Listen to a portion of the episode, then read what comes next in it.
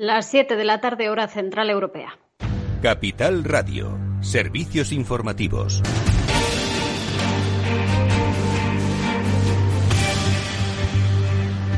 ¿Qué tal? Muy buenas tardes. Empezamos repasando los últimos datos de coronavirus porque Sanidad ha notificado hoy algo más de 14.100 nuevos contagios, 18 fallecidos y la incidencia acumulada se eleva ya a los 225 casos desde los 204 de ayer y muy por encima de los 152 del pasado viernes, mientras Castilla y León ha pedido un toque de queda de la una a las seis de la madrugada. Ha anunciado que lo va a solicitar en el próximo Consejo Interterritorial de Salud. Sobre ello le han preguntado hace unos minutos, esta misma tarde, a Pedro Sánchez y esto respondía el presidente del Gobierno.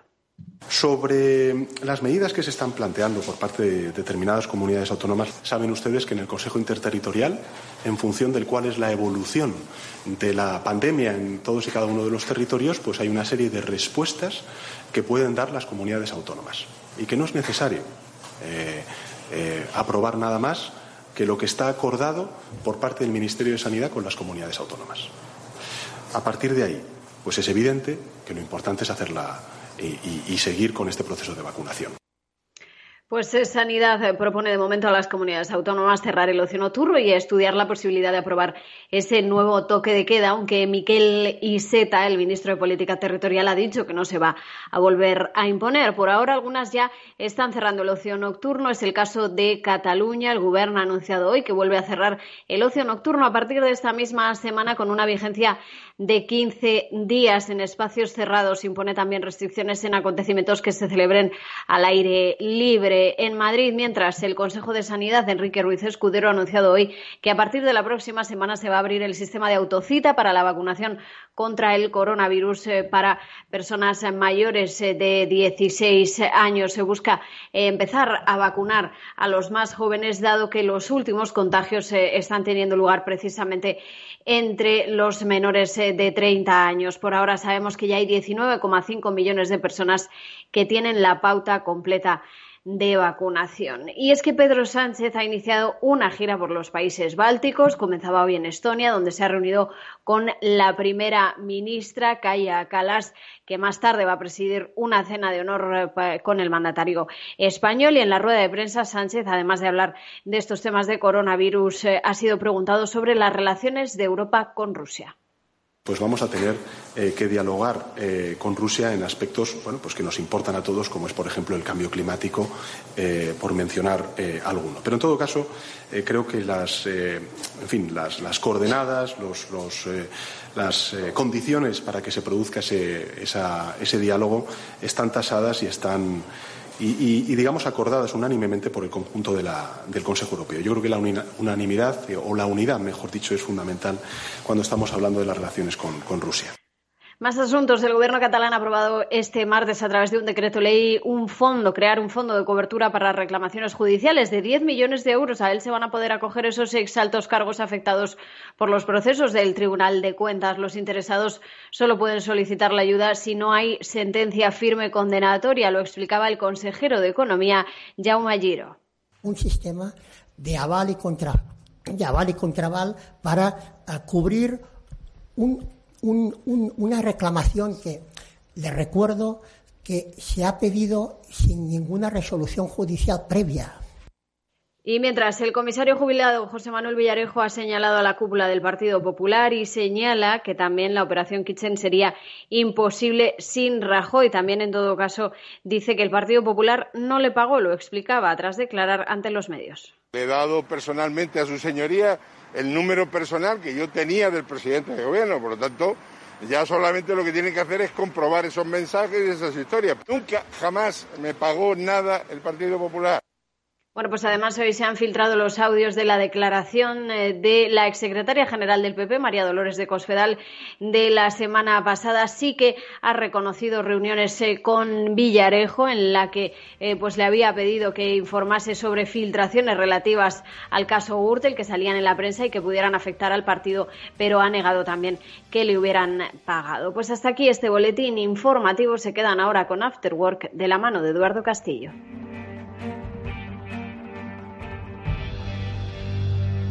Capital Radio. Siente la economía. ¿Interesado en bolsa? ¿No quieres pagar comisiones? XTB es tu broker. Compra acciones y ETFs en cualquier mercado con 0 euros de comisión hasta 100.000 euros. Abre tu cuenta 100% online en solo 15 minutos. xtb.es. Riesgo 6 de 6. Este número es indicativo del riesgo del producto, siendo uno indicativo del menor riesgo y 6 del mayor riesgo.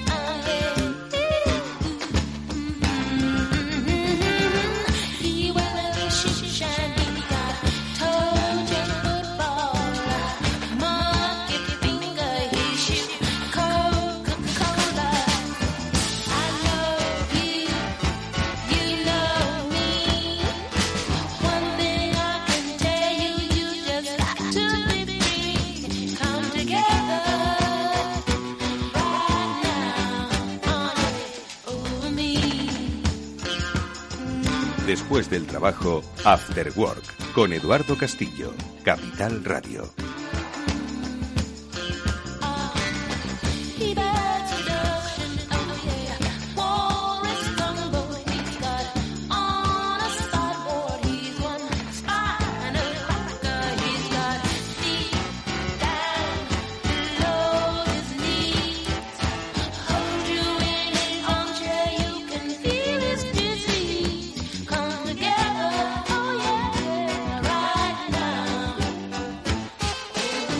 Tal amigos? Muy buenas tardes. Bienvenidos al Afterword de Capital Radio que ya comienza con todos vosotros y que hoy, bueno, pues va a hacer un repaso, ¿no? Como suele ser habitual en un día llamado martes, como es hoy, pues de las eh, cosas que nos importan en el mundo de la economía. Enseguida vamos a saludar a Félix López y, mm, y, con él hablaremos, bueno, pues de cuáles son los caminos que la economía debe tomar, de las inversiones en infraestructuras, de algunas posibles soluciones para la recuperación de la economía, eh, sobre todo en estos tiempos de pospandemia o de pandemia, porque de pos nada, porque la incidencia, ojo, que sigue subiendo, especialmente en determinados grupos de edad, y es que, bueno, pues la relajación de las medidas, pues pone a prueba primero la vacunación y luego la concienciación, que esta primera va muy bien, la segunda no acaba de, no acaba de arraigar en nuestra sociedad. Bueno, pues con Félix López hablaremos a lo largo de este programa, pero también vamos a hacer una pausa para... Mm, eh, una pausa no, vamos a, vamos a hacer un, un, break para hablar de inteligencia artificial. Eh, lo haremos con Moisés Martínez, que es eh, especialista en inteligencia artificial de paradigma digital y sobre todo lo, que queremos que Moisés nos cuente es cómo con la inteligencia artificial pues podemos hacer nuestra vida mucho más eficaz. Por ejemplo, eh, la factura de la luz, que nadie la entiende. No es que la inteligencia artificial la vaya a entender, que sí, ¿eh? Pero sí que pues estos retos que se nos ponen a los ciudadanos de que planchemos de noche y hagamos la lavadora pues los domingos cada 15 días, bueno, no tanto, pues requieren un poco de inteligencia artificial o de organización, que los elementos y los aparatos IoT se conecten y nos ayuden a ahorrar. Joder, si la inteligencia artificial está para algo, pues que sea para hacernos ahorrar, ¿no? Bueno, pues se lo preguntaremos a Moisés Martínez.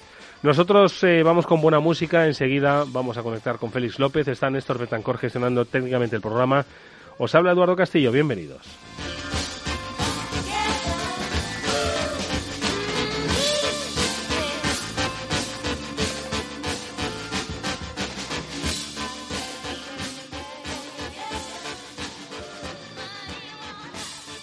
Eduardo Castillo en Capital Radio, After Work. You made a fool of me, but the broken dreams have got to.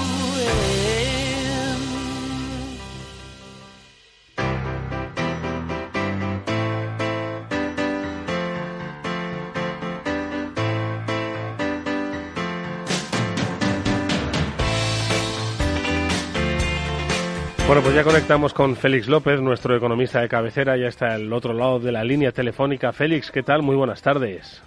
Muy buenas tardes, Eduardo. ¿Qué tal va todo, Félix? Ya con tu pauta de vacunación completa, viendo un poco cómo la muchachada tiene que controlar un poco esas ganas de vivir, que es lógico, pero que, ojo, que no se ha acabado y que es un poco lo que dispara este, esta nueva incidencia, ¿no? A ver si se nos va a chafar el verano, que ya las comunidades autónomas tienen el gatillo fácil del cierre y de la limitación de, horarios. Así que, bueno, pues vamos a controlarnos un poco, vamos a ser un poco sensatos y en vez de que nos cierren toda la noche, pues vamos a distanciarnos un poco, pero con la noche relativamente abierta, ¿no, Félix?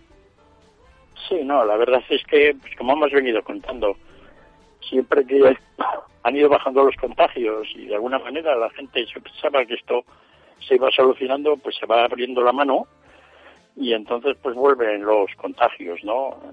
Estamos ahora en una ola exuberante, ¿no? Es decir, la variante esta aparentemente contagia a todo el mundo, ¿no? Es una cosa, yo creo que en España andaremos ahora del 70% de, de, de, contagios con la variante esta, digamos, novedosa, ¿no? Y, en contra de lo que de la gente mucho dice. Tal como he visto ya la evolución de la variante en varios estados de Estados Unidos, en el Reino Unido, etcétera, pues y, la introducción en España debemos andar ya por esas cifras.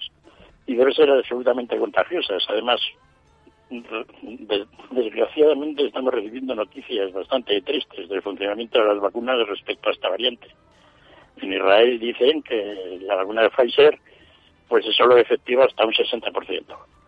¿No? Lo que quiere decir que, que, las posibilidades de contagio, aunque no sean graves, pues son muy grandes. Mientras sigamos teniendo un gran número de contagios, ¿no? que es una cosa que teníamos que haber prácticamente eliminado ya, pues la variante, la, el virus va a seguir variando, ¿no? Y mutándose, con lo cual es un peligro tremendo, ¿no? Aparte de lo que le pueda hacer por el mundo. Yo esta semana todo lo que he visto son muy malas noticias para el control de, de las epidemias a nivel español y mundial. No creo que consigamos un nivel de control de la epidemia tal como vamos, mm, tal como lo esperábamos lo están viendo números por todos lados y esa es mi, conclusión ahora. O sea que, mm, pese al ritmo de vacunación, que no es malo, eh, pues eso, la efectividad frente a las nuevas variantes hace que pues que mm, nos dirijamos quizás a esa quinta ola o a nuevas restricciones de movilidad y de, y de acción, ¿o qué? lo que pasa es que todo va a depender mucho de la mortalidad. Es decir, lo que va a preocupar ahora mucho a la gente es si la gente se muere o no no le van a dar tanta importancia al número de contagios. Pero claro, la gente se contagia, aunque no gravemente, pues el virus sigue por ahí campando a sus anchas, ¿no? y, con posibilidades de, mutación. Así que no lo sé, es decir, el manejo, pues, básicamente en todo el mundo occidental de todo este aspecto está siendo bastante, bastante lamentable, ¿no? Ya no, ya lo hemos comentado aquí también otras veces, ya no oímos ninguna explicación científica de nada no ni quién está al frente de esto no es decir pues parece ser que los que no sé los de las aduanas la gente que deja entrar a pasar es lo que está al frente ahora del control de la pandemia y no hay ninguna idea de por qué se hace esto o lo otro.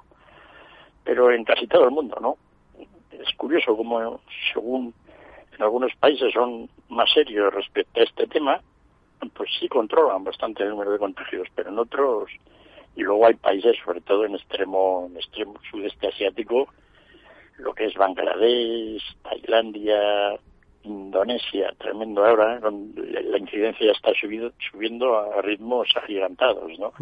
Estados, centro, todo el centro de Estados Unidos, que más o menos, pues, Mississippi, ¿no?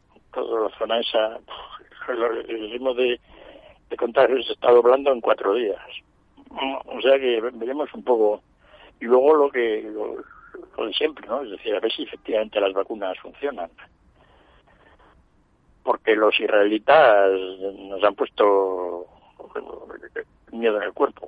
Sí, mira que ellos además tienen una eh, son una sociedad pues bastante disciplinada, ¿no? Donde al final, bueno, disciplinada y controlable, ¿no? Por lo pequeña que es como nación y, y no, no no hay nada aquí no hay nada cierto ni nada ni nada bajo control, ¿eh? No, en Israel lo tienen bien controlado. Lo que pasa es que ya pensaban ellos que de alguna manera iban a tener contagios.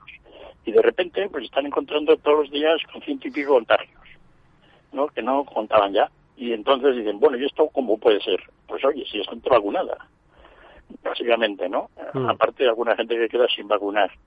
Siempre han tenido la parte esa, además, un poco menos ordenada, o menos, que es toda la parte, ¿no?, de, de- de la, pues, la religión antigua, ¿no?, tradicional, ¿no? Y, bueno, pues ahí andan, ¿no? Es muy importante saber lo que ocurre en Israel porque de alguna manera es un poco el índice más claro de cómo un régimen de vacunación puede afectar a la gente, ¿no?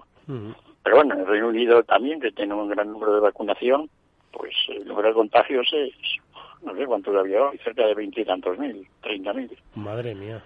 ¿no? Madre mía, Y- Félix. y- pero bueno, afortunadamente eh, esta variante, al menos con la ayuda de la vacuna, pues no está produciendo muchos muertos de momento. ¿no? Así que ahí andamos, ¿no? Es una situación, no, esto todavía todavía nos quedan muchas vueltas. Bueno, claro, pues- queda además todo el mundo, ¿no? Por vacunar. Sí, tú Y mientras tanto el virus, pues por ahí empieza otra vez a, a multiplicarse en Sudáfrica, lugares donde normalmente ya parecía que lo teníamos controlado, pues se vuelve a, a relanzar, ¿no? Y luego toda la parte del sudeste asiático, regiones que apenas tenían contagios, Indonesia, Tailandia, Malasia, Bangladesh, pues todos estos países están ahora pues también con ritmos de crecimiento muy, muy, muy Indonesia es yo creo que dentro de una semana los indonesios van a tener más de 50.000 casos diarios. Además allí son graves, allí la gente se muere. ¿no? Porque no están muy vacunados ni tienen ninguna protección porque no han tenido contagios antes. Así que, bueno, está bien, ¿no? Que, vayamos de alguna manera pues, vacunando a la gente. Pero claro, eh, el comportamiento, digamos, del número de contagios en España debido a cómo la gente se lo toma esto, pues, pues es un poco, ¿no? Porque yo creo que dentro de dentro de cinco días o seis pasaremos en España de los 15.000 casos diarios. No me digas. Sí, sí, sin duda. No hay duda. Es decir, los casos que tenemos y cómo han subido los últimos tres días, pues es fácil saber lo que va a ocurrir dentro de cinco. ¿No? O sea que no...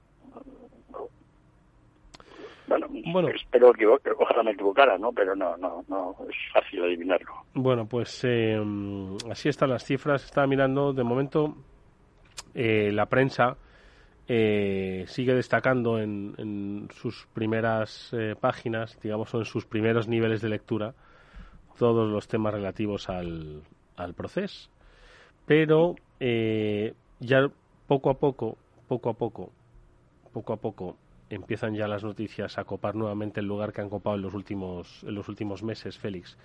Y, por ejemplo, leemos ahora en el diario El Mundo que ya la primera noticia es que Sanidad se plantea cerrar de forma urgente el ocio nocturno para frenar la quinta ola. La incidencia de los jóvenes sube hasta los 717. En Cataluña, como la gente sabe, ya se ha cerrado el ocio nocturno y pide mm, aumentar el uso de la mascarilla en la calle. Es decir, estamos pues dando marcha atrás pues apenas eh, dos semanas después de que se, se aprobase ya el, el- se permitiese no llevar mascarilla en los espacios abiertos. Pues esto todo apunta a que mm, vuelve de nuevo Félix, eh, en fin, las cifras altas, como decías. ¿eh? Y eso, pues, eh, a ver cómo se gestiona mm, económicamente, porque, bueno, ahora comienza, ya no estoy hablando del turismo, sino ha habido mucha reactivación, eh, precisamente el ocio nocturno, ¿no? La reactivación también de los empleos vinculados. Hay mucha vuelta a la presencialidad, hay muchas empresas ya que están diciendo, oye, a ver cuándo volvéis a la empresa, a ver, ver, yo, por, por cierto que hay empresas que no han aprendido nada, no han aprendido nada de, ni, ni de la pandemia ni de las oportunidades que da el teletrabajo, ¿no?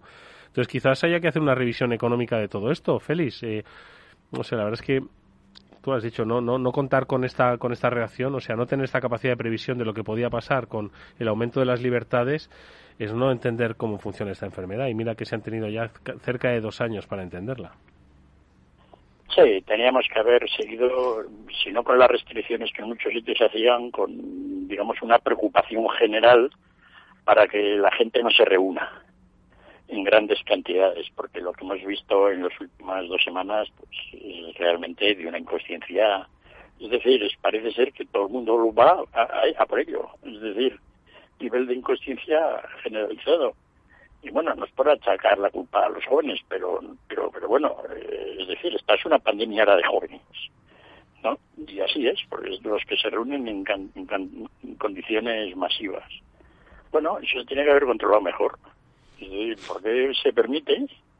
Pues que se permita, pero de alguna manera pues se ha permitido, ¿no? Que toda la gente se reúna masivamente.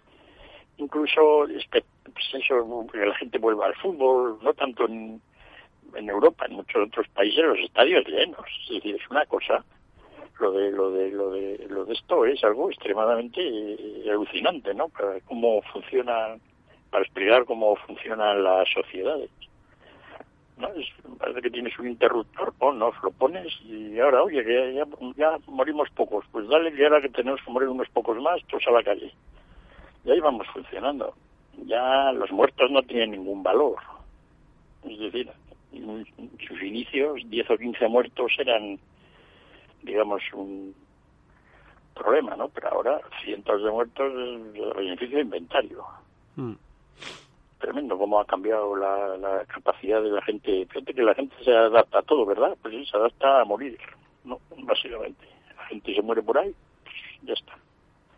No, es muy dramático todo. Y ya te digo, esta semana no he visto yo ninguna buena noticia en relación con el coronavirus a nivel mundial.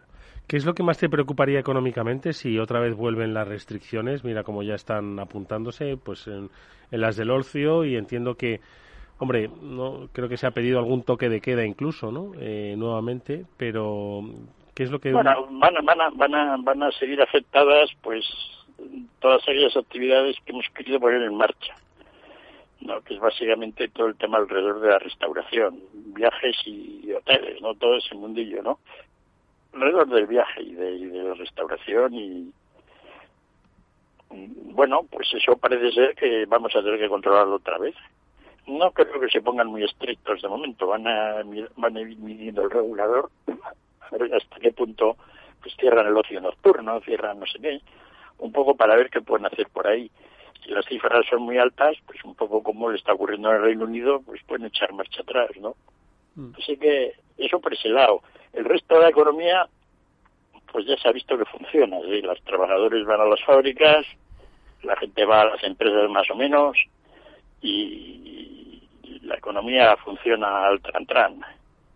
En España siempre nos hace falta ese plus adicional pues del turismo extranjero, que no llega, ¿no? Y entonces, pues mientras no llegue el turismo extranjero, pues la economía española pues funcionará, irá teniendo ajustes, pues la, industria curiosamente está ya funcionando más, la producción de ciertos productos, pero la parte, digamos así, un poco que es un poco la linda de la economía española, que es todo el turismo extranjero, pues de momento todo lo tenemos muy bloqueado, ¿no? Y este verano, pues no veo yo que, que la cosa mejore. Hombre, respecto al año pasado sí, pero a lo que normalmente es un año normal, pues nos vamos a quedar otra vez por menos de la mitad, ¿no? Así que no veo yo mucho futuro de momento optimismo ¿no? para la economía, porque estamos ya en el centro del verano y la mayor parte de la gente va a seguir teniendo problemas para viajar. Bueno, pues eh, de efectos económicos y de soluciones económicas vamos a hablar contigo, Félix, en un rato, especialmente de lo que es la inversión en infraestructuras, que como siempre has dicho y has defendido, pues es una de las vías para eh, aumentar la empleabilidad, mejorar el progreso de las, em, de las eh, naciones y, y, emplear bien el dinero que nos van a prestar, ¿no? Pero de eso vamos a hablar eh, enseguida porque antes, Félix, te invito a que, a que escuches nuestra, nuestra conversación con nuestro siguiente invitado para ver si la inteligencia artificial pues eso, ya que su nombre dice que es inteligente, pues que nos ayude a ahorrar un poquito, especialmente cuando, cuando vienen ahora complejidades del sector energético y seguro que de muchas otras cosas más. Vamos a ver cómo podemos ser mucho más eficientes. Eduardo Castillo en Capital Radio, After Work.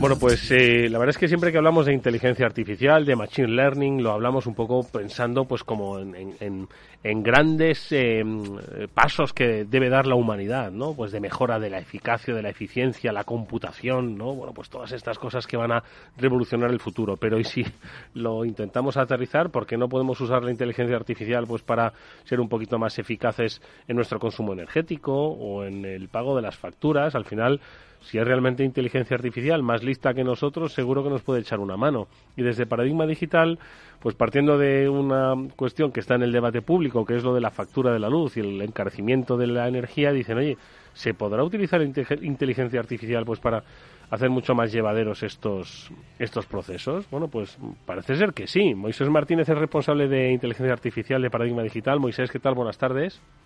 Hola, buenas tardes, ¿qué tal? Oye, Moisés, ¿no crees que es momento de que ya empecemos a pensar en la inteligencia artificial un poco a pie de calle? Porque siempre que hablamos de inteligencia artificial, pues, parece que estamos hablando de revolucionar el mundo, ¿no? De cambiar Matrix y cuando en realidad, pues yo creo que se puede aplicar a muchas pequeñas cosas que ya están en un, en una, en un hogar conectado, en una industria conectada y que nos ayudarán a ser mucho más felices, a entender mucho mejor las cosas y a ahorrar un poquito de dinero, ¿no? Bueno, la, realidad es que es algo que ya se está utilizando, no como hemos visto en el cine, no como en Matrix o en estas películas donde vemos robots que son capaces de hacer muchas cosas. Eso está muy lejos probablemente, pero sí que es posible utilizarlo para mejorar nuestra calidad de vida o mejorar el funcionamiento de nuestras viviendas o incluso ahorrar en nuestras facturas. Vale, y entonces, eh, lo, iba a decir, lo podemos hacer ya, es decir, eh, Moisés, ¿puedo mañana que, como decíamos, pues tengo que planchar de noche, tengo que poner la lavadora, porque se pueden programar, cada vez las lavadoras y las cosas son mucho más inteligentes, ¿no? Entonces, va a llegar un punto en el que la inteligencia artificial ayude a mi, a mi casa o, a, las herramientas, a los electrodomésticos, por ejemplo, ¿eh? que hay en mi casa a funcionar de una manera mucho más eficaz, mucho más activa y no solo aprovechar pues estos vaivenes ¿no? de las circunstancias derivadas también de los cambios regulatorios, sino también pues de las propias necesidades de las personas. Sí, ya actualmente se puede hacer. Ya hay dispositivos electrónicos o aparatos eléctricos, lavadoras, frigoríficos, que son capaces de gestionar su funcionamiento mediante inteligencia artificial. Por ejemplo, hay una lavadora de Samsung que te ayuda a ahorrar detergente o suavizante según la forma en la que tú laves e incluso puedes programarla para que empiece a funcionar a un determinado momento del día. Esto ya existe, pero se puede llegar mucho más. Podemos domotizar de manera barata nuestras viviendas y controlarlo todo desde un móvil, desde encender una luz cuando nos vamos de vacaciones para que parezca que hay alguien en casa, hasta subir las persianas, programarlas para que se suban y se bajen a una determinada hora. Esto ya es plausible, se puede hacer. Pero Moisés, has dicho una cosa, domotizar de manera barata. Ahora mismo yo pienso que instalar, por ejemplo, un sistema por el que yo pueda controlar las persianas, las luces, un poco la calefacción, etcétera, etcétera, en mi casa, ¿no? Aquello de, oye, ve calentando la casa, pues para no tenerla siempre puesto, pues para cuando llegue, o el aire acondicionado, o lo que sea. ¿Eso se puede hacer de forma barata? ¿Eso es posible? Sí, sí, sí se puede hacer. Por ejemplo, hay termostatos que ya puedes colocar en tu instalación y automáticamente desde tu móvil gestionar cómo van subiendo y bajando la temperatura de tu caldera. Incluso hay reguladores para radiadores tradicionales, estos que tienen una llave tradicional de rosca, donde tú puedes colocar una llave domótica que hace lo mismo, abre y cierra el radiador. Se puede hacer. Ya hay empresas que venden este tipo de tecnología que la puede instalar cualquier persona en su propia casa. Y al final lo que yo necesitaría sería simplemente una conexión a Internet, como quien dice, una buena wifi, un ¿no? Punto wifi, un punto wifi, igual que los interruptores o los enchufes, ya se pueden conectar mediante un punto wifi o un punto central al que se conectan todos y luego gestionarlos desde su propia, de cada uno desde su propia aplicación móvil, desde el ordenador, desde donde quieran. Y esto se puede ampliar a cualquier enchufe de la vivienda o a, a muchos dispositivos. No voy a decir a todos porque hay muchos. Incluso es posible domotizar las persianas antiguas ya hay dispositivos que podemos sustituir con el tipo de el, dispositivo que tenemos para subir y bajar esa especie de cuerda que lo hacen automáticamente sin tener que cambiar la persiana. Ah, pero eso es, eso es genial, eso es maravilloso. pero claro, porque no es necesario que, claro, eh, eh, muchos estamos pensando que es que dice, madre mía, ahora tengo que cambiar todo el sistema de calefacción, tengo que cambiar todas las persianas de, de mi casa, tengo que cambiar pues prácticamente todo, pero al final, o sea, la industria y la tecnología ha pensado en, obviamente, una adaptación a los sistemas antiguos o tradicionales. Exacto. Al final, muchas instalaciones no es necesario cambiarlas o, no se quiere porque al final siguen funcionando correctamente. Entonces, el uso de la tecnología no solo es sustituir todo lo antiguo y ponerlo nuevo, es también que se adapte a la tecnología actual. Y una vez que tenemos todo este tipo de dispositivos en mayor o menor medida, podemos intentar utilizar inteligencia artificial para mejorarlo, para intentar que el sistema funcione hasta cierto punto de manera automática. ¿Y cómo hacemos eso? Es decir, porque al final dices, oye, mira, entiendo que pueda encontrar, ahora nos dices dónde, ¿eh?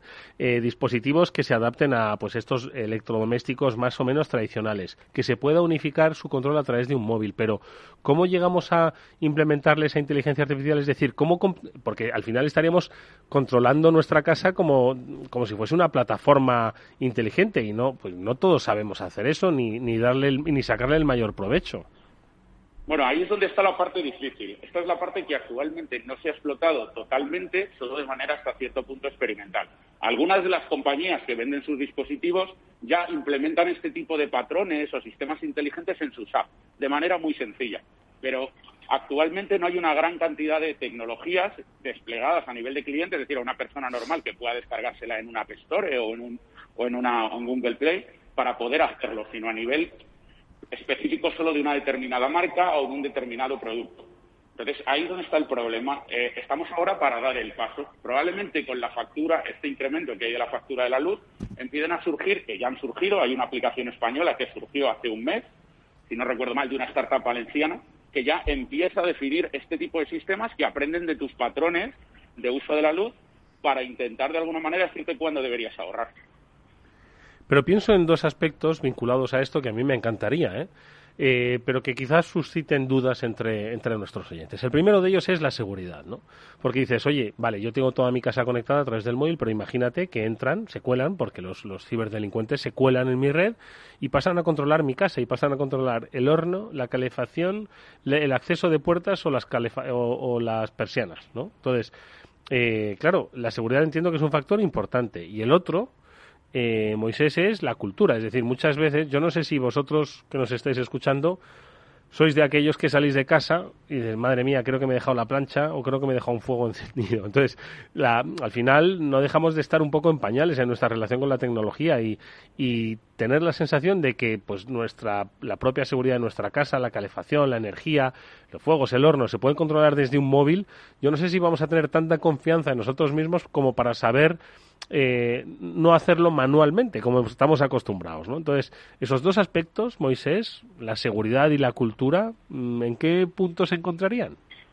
Pues bueno, el primero es la seguridad. Esa es una parte bastante importante y es algo que, bueno, igual que dejamos nuestro dinero en el banco o hacemos transacciones por Internet, pues la seguridad se aplica de manera similar a los entornos de este estilo. Y como todo, tiene posibilidad de que alguien se conecte a tu red. Esto es algo que a veces ocurre y que puede ocurrir. Entonces, probablemente el uso intensivo de este tipo de sistemas incrementará la seguridad, o debería hacerlo, para que de verdad los podamos implantar en nuestros, en nuestros entornos. Y luego con respecto al uso manual, yo te voy a ser sincero, yo a veces pienso que me he dejado algo encendido y a veces vuelvo. A pesar de tener mis enchufes totalmente conectados ah. y, y poder mirarlo en el móvil, porque al final yo creo que es algo humano. Pero poco a poco, igual que hemos aprendido a utilizar pues las aplicaciones de los móviles o diferentes dispositivos, pues iremos de alguna manera moviéndonos a este tipo de sistemas, que en muchos casos probablemente en un futuro ya vendrán de serie en las casas y en las viviendas que se construyan en los próximos años.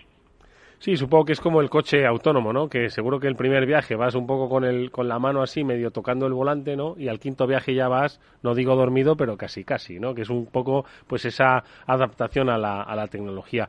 Y, mm, y de todas formas, Moisés, eh, dices que esto es posible, que es barato, que uno lo podría hacer en su casa sin necesidad de que sea una casa construida en el año 2020, eh, pero esto está al alcance de los, del público. Esto uno puede ir, iba a decir, a una tienda, ¿no? a su tienda y decir, oye, mira, ponme un regulador automático que quiero controlar los radiadores de mi casa, que son de los de de los de vaciar el agua y del, circuito antiguo. Entonces, eso puede hacerlo uno. A ver, todos, todos los dispositivos no los puedes encontrar en una tienda, en uno de los diferentes, eh, diferentes tiendas que tenemos actualmente, pero los puedes comprar por internet, incluso de la misma marca de la cual vas a encontrar varios.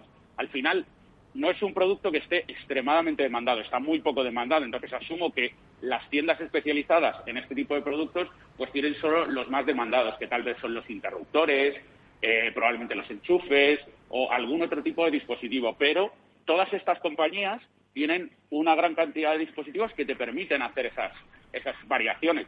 Supongo que cuando tú vas a empezar a domotizar tu vivienda, antes de pensar por la calefacción, empiezas por las luces, empiezas por los enchufes, vas a la forma un poco más sencilla. Y según, asumo yo, te vas convenciendo de que esto te aporta algo, poder encender y apagar las luces, la televisión, eh, apagar los dispositivos o los, los, electrodomésticos que tienes enchufados, pues a lo mejor empiezas a descubrir que hay otros dispositivos que puedes modificar de manera sencilla o con, una, con un cambio muy pequeño por parte de un especialista, en este caso a lo mejor un fontanero.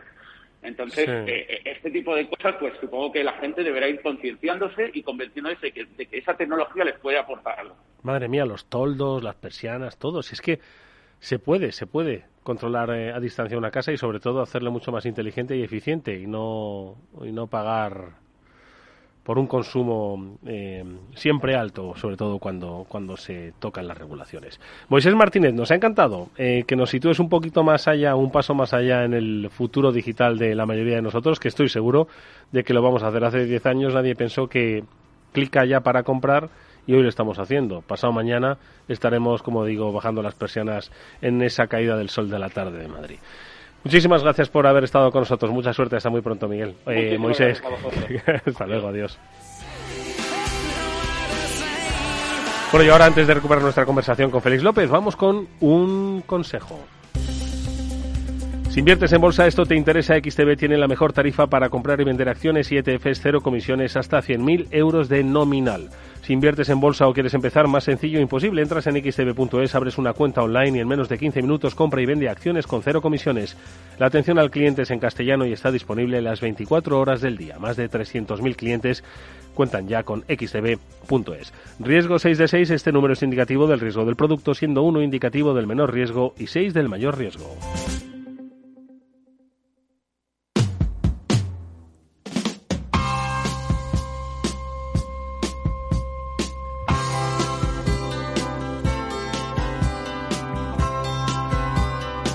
Eduardo Castillo en Capital Radio.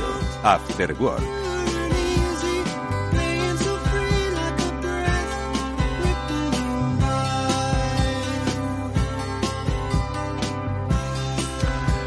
Félix López, ¿sigues por ahí? Sí, aquí estoy. ¿Te vas a comprar un aparato para domotizar tu casa? ¿Lo has oído? Yo te lo juro que sí lo encuentro. Mira, persianas, calefacción y tal vez un toldo que tengo por ahí. Sí, la verdad es que, pero bueno, la ahora como estamos más en casa con esto de la pandemia, Sí, también es cierto, también es cierto. pues necesitamos, necesitamos comprobar los que nos hemos dejado encendida la, la plancha, ¿no? De- es curioso como, como si, seguramente eh, habrá algún momento en el desarrollo de la sociedad en el cual habrá un boom de todo esto, ¿no?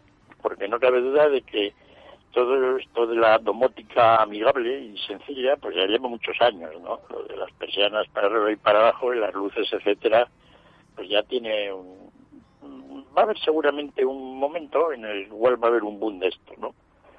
No sé exactamente a qué se deberá, o cuál será la razón, la chispa que, que lance esto, ¿no?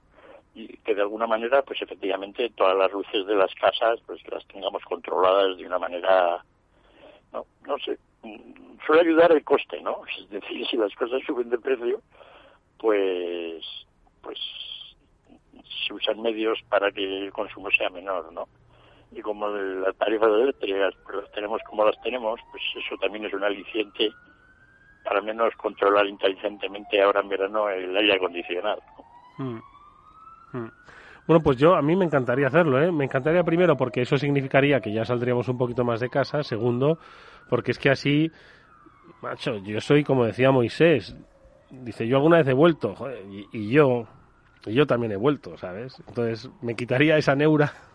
Bueno, tendría que quitarme el estrés, pero luego si, si, lo, si lo mantengo, me quito la Sí, neura. de- por cuando vas por la calle, acabas de salir de casa y entonces vas con la mujer, o tú le dices a la mujer, o la mujer te dice, oye, pero cerraste las llaves del agua cuando te vas de Sí, vacaciones, algo así, exactamente. ¿no? Exactamente, exacto. Sí, cuando sí, estás así, sí, normalmente cuando estás a 600 kilómetros, ¿verdad? Es cuando más o menos te acuerdas de eso, ¿verdad? Sí, no, y sobre todo, estás casi seguro que cerraste la llave, pero como te lo han preguntado, pues te entra un poco la inquietud. Pues igual no. Es decir, porque sí, a eso nos ha pasado a todos mucho, ¿no? Hay que tener cuidado, ¿no? Cuando uno le dice a otro preguntas de este estilo, porque en general casi siempre sale un poco el drama a relucir.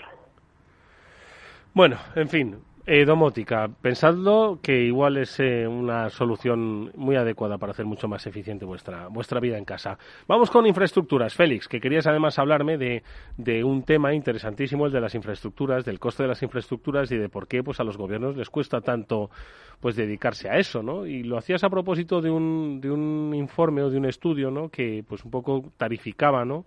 Pues qué países eran más baratos y más caros pues construir puentes, arreglar carreteras, tirar líneas férreas de alta velocidad y, y, conclusiones muy interesantes que sí que te pediría que compartieses con nosotros, Félix. Sí, la verdad que sí, ¿no? En estos últimos días, pues un poco a raíz de los programas de infraestructuras que se prometen en Estados Unidos, y quizá en otros sitios, ¿no? China pues siempre ha sido, digamos, el caballo de batalla de, la recuperación económica. Mm, lo que hemos criticado mucho de Europa, que ya llevamos año y medio de crisis, y lo que se debía haber propuesto hace ya año y medio, pues que los gobiernos hubieran desarrollado proyectos de infraestructuras para que la economía funcionara, pues ya hemos visto que no se ha hecho nada. Todavía estamos esperando que, que ocurra algo esos fondos de la Unión Europea, pero tampoco queda claro qué infraestructuras se van a hacer o, en qué se van a utilizar, ¿no? Es decir, que estamos en Occidente europeo, pues en una escasez de infraestructuras total, ¿no? Nadie construye nada a la hora de... Y bueno, no cabe duda que para el tema del desarrollo económico, pues hubiera sido fundamental, ¿no? Entonces te comentaba que a raíz de, pues oye, estar mirando un poco si los americanos por fin se van a dedicar a arreglar carreteras o no, o van a hacer pues proyectos que, que Biden pues ha dicho que se van a hacer y que han aprobado ya eh, Congreso y, el Senado americano, pues a ver en qué termina, ¿no? Una de las cosas que se comenta es que todo esto en Estados Unidos resulta carísimo. Hacer carreteras y... Sí cualquier obra de infraestructuras es muy cara. Y claro, eso quiere decir que, por el mismo dinero pues te dan pocos kilómetros de ferrocarril. Con lo cual, pues termina siendo, comparado con lo que se puede hacer en otros lados, un poco lo de cavar agujeros y taparlos, que decía Keynes, ¿no? Y, viene una tabla muy interesante, ¿eh? En el estudio, esto sale en una revista de estas, de en un periódico de internet americano, Vox. Se escribe igual que el partido político español, ¿no? Sí una revista conocida y un periódico diario, ¿no? Y bueno, pues hay una tabla muy interesante de lo que cuesta en todo el mundo construir infraestructuras de metro. De metro. Digamos, metro y cercanías. Sí. ¿No? no de alta velocidad, no ferrocarriles de alta velocidad ni nada, ¿no? Cercanías y metro, vale. Sí, porque alta velocidad en el mundo solo hay en muy pocos países, pero mm, metros y cercanías, pues aquí aparecen lo menos más de 60 países, están todos los fundamentales del mundo. O sea que es un, es un cuadro, por lo demás, muy, muy, muy representativo todo esto. O aparece hasta China, ¿no? que a veces pues, no suele ocurrir por el tema de... Y bueno, eh, resulta que, que, que el país más caro del mundo para construir un metro, un metro y además separa muy bien lo que es construcción tunelada o construcción, digamos, al aire, ¿no? El porcentaje de lo que se construye. Nueva Zelanda lo hacen todo en túneles, pues les cuesta una broma de ocho. Es el país más caro del mundo para hacer esto, según. ¿En Nueva Zelanda? Ocho.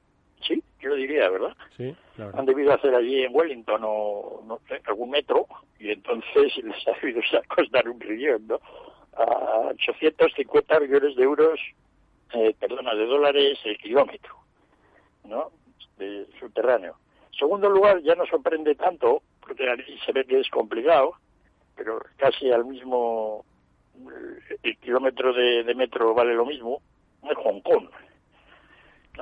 Todos vemos ahora allí cuando están arreglando, haciendo las nuevas líneas allí al lado de, del mar, etcétera, ¿no? Qatar, me imagino que allí lo quieren todo de lujo. Singapur, lugar complicado también, ¿no? un poco así como Hong Kong, ¿no? Marismas, etcétera. Y luego ya vienen dos países que tienen casi el mismo coste, a 650 millones de dólares el kilómetro, que son el Reino Unido y los Estados Unidos. Pero en Estados Unidos con el agravante de que la mitad de los metros se hacen son, digamos, no subterráneos. Este es el tema, es decir, eh, eh, tienen enormes costes de construcción. Hacen un alpoanálisis, ¿y esto a qué se debe?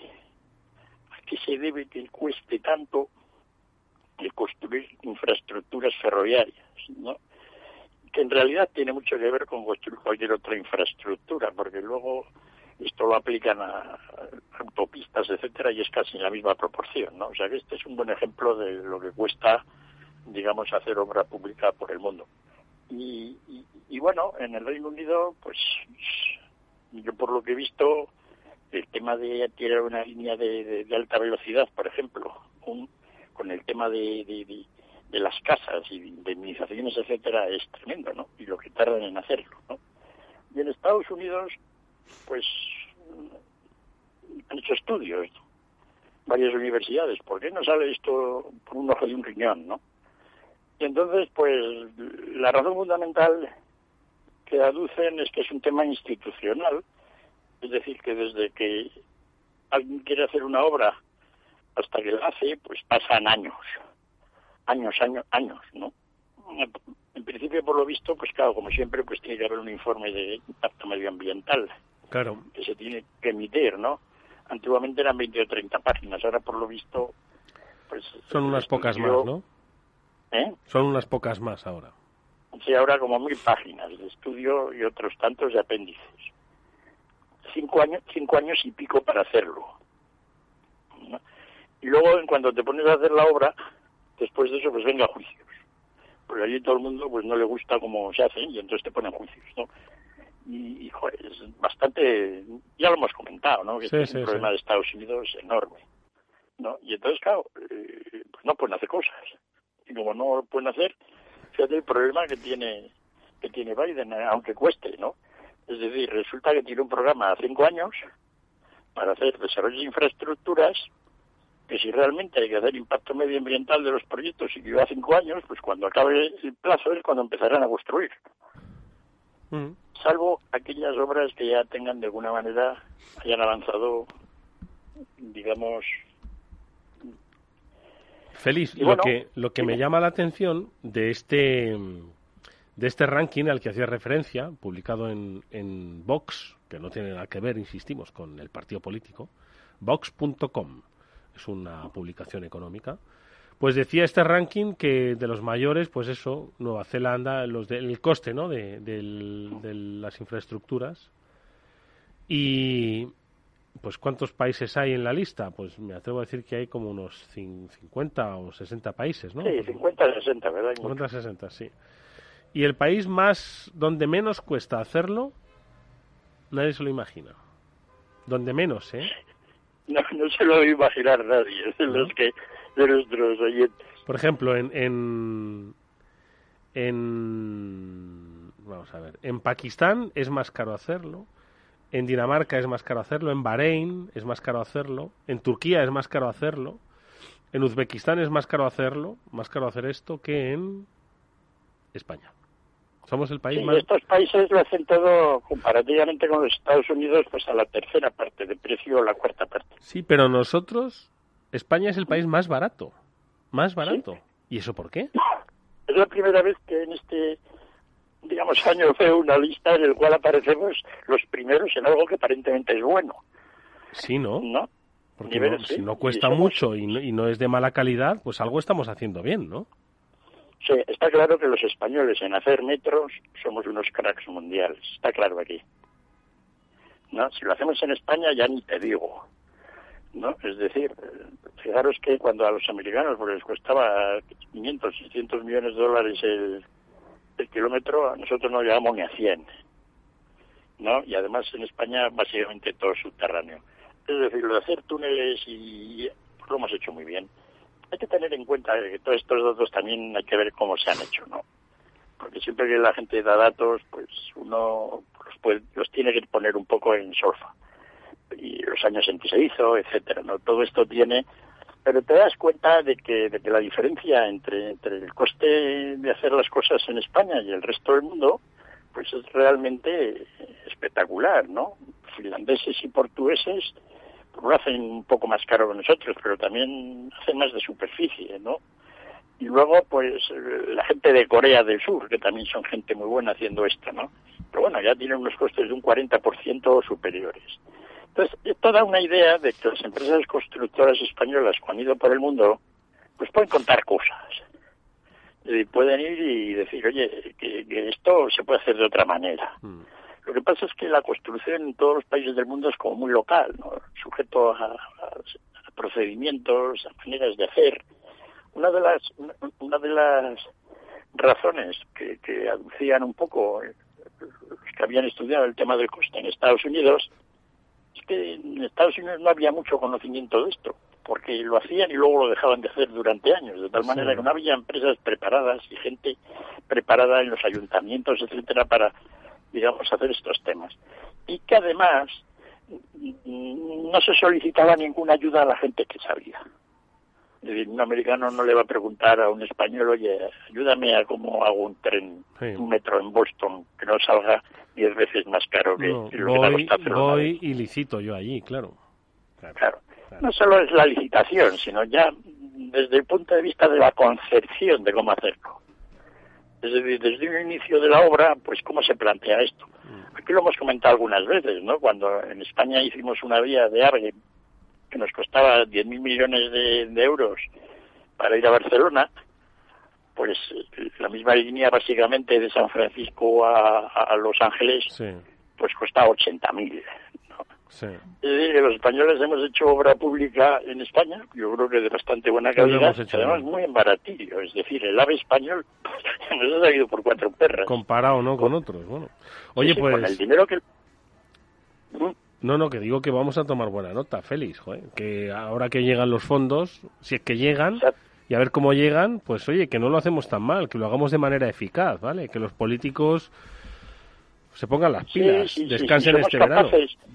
Si somos capaces de, reproducir ¿no? el, uso de esos fondos de la manera en que hemos hecho las infraestructuras en España, pues es un enorme... Pues escucha una cosa, Félix, lo que vamos a decir es que vamos a pedir que los políticos descansen un poquito este verano, un poquito, ¿eh? no, no se vayan a descansar todo el verano, y que a la vuelta, pues que ya estarán, entiendo que los millones sobre la mesa, pues que hayan descansado lo suficiente como para que lo repartan de una manera equitativa y sobre todo eficaz.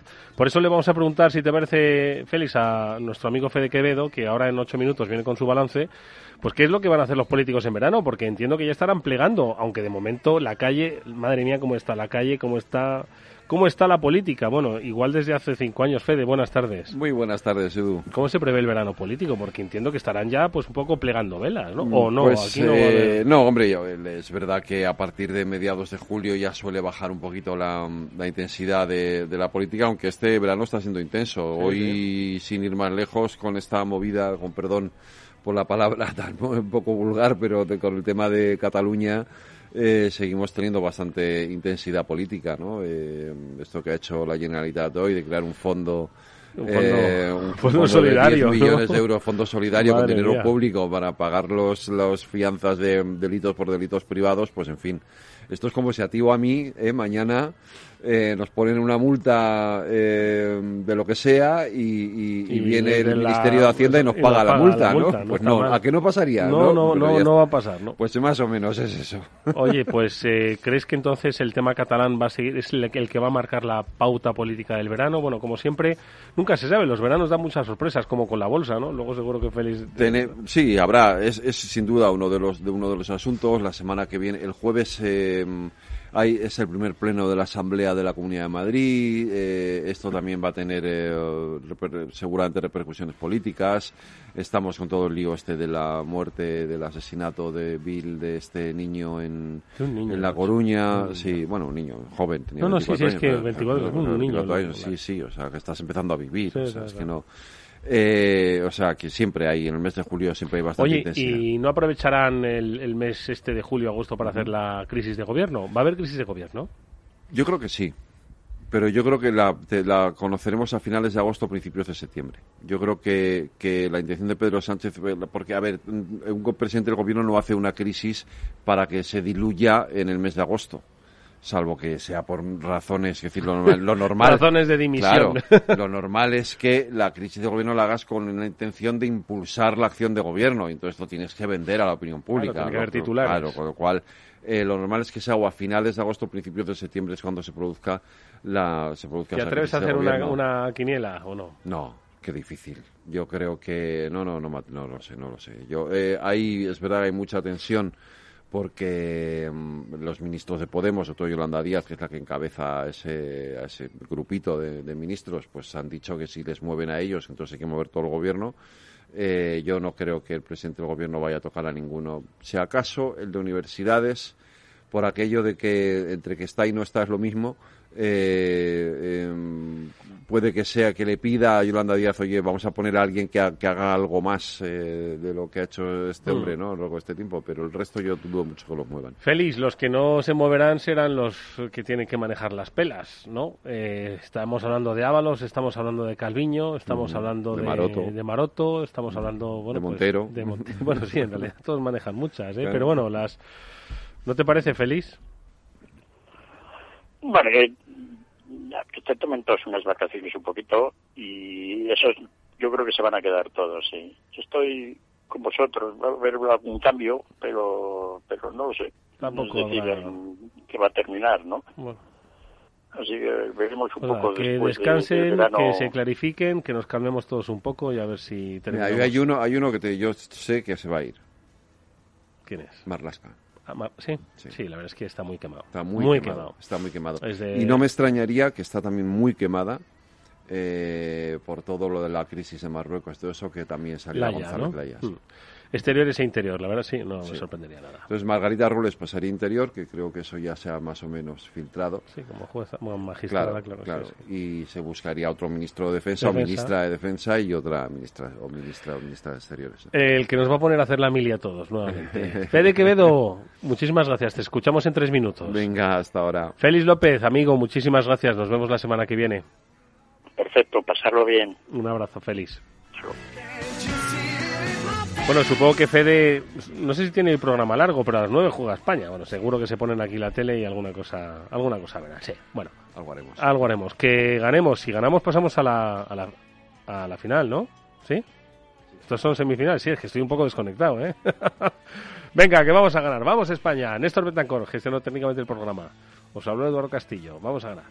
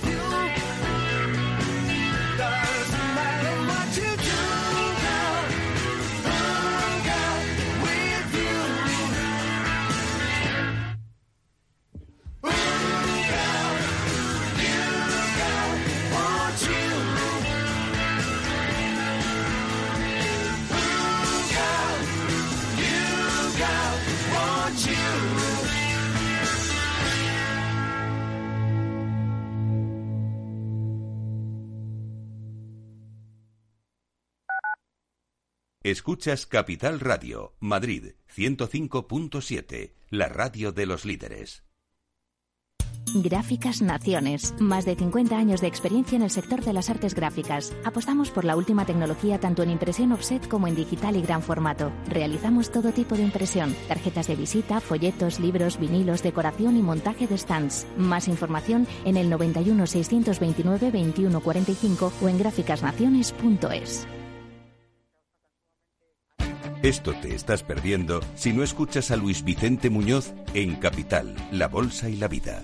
Clemente Fernández, expresidente de Amper y encabeza a los minoristas de Abengoa. Al no haber posibilidad de crédito ciclo, pues yo creo que habrá que acudir ya a la SEPI, ¿no? Un rescate de, de SEPI. No te confundas. Capital, la bolsa y la vida con Luis Vicente Muñoz, el original.